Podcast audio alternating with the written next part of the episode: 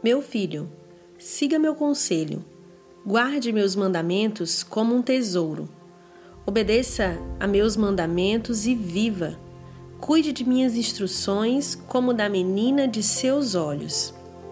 Amarre-as aos dedos como lembrança e escrevas no fundo do coração. Ame a sabedoria como se fosse sua irmã e faça do discernimento um membro da família. Eles o guardarão da mulher imoral, das palavras sedutoras da promíscua.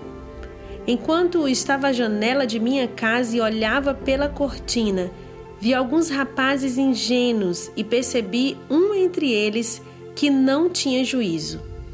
Ele atravessava a rua perto da esquina onde morava certa mulher e caminhava em direção à casa dela.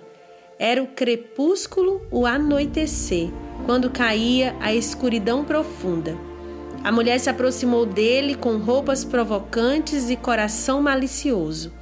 Era ousada e inquieta, do tipo que nunca para em casa. Está sempre nas ruas e nos mercados, à espreita em cada esquina. Abraçou o rapaz e o beijou, e sem a menor vergonha lhe disse: Hoje apresentei uma oferta de paz e cumpri meus votos. Por isso estava à sua procura, saí para encontrá-lo e agora o achei. Estendi lindas cobertas sobre minha cama e lençóis coloridos de linho egípcio. Perfumei minha cama com mirra, aloés e canela. Venha, vamos nos embriagar de amor até o amanhecer. Vamos desfrutar as carícias um do outro pois meu marido não está em casa. Ele partiu numa longa viagem. Levou consigo uma bolsa cheia de dinheiro e só voltará no fim do mês. Assim, ela o seduziu com palavras agradáveis e com elogios doces o traiu.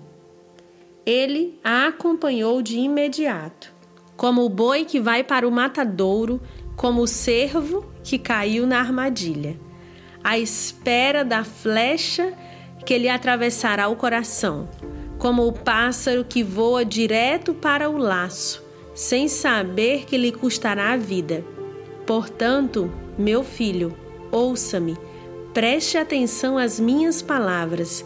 Não deixe que seu coração se desvie para ela. Não se perca em seus caminhos tortuosos, pois ela causou a ruína de muitos não são poucas as suas vítimas.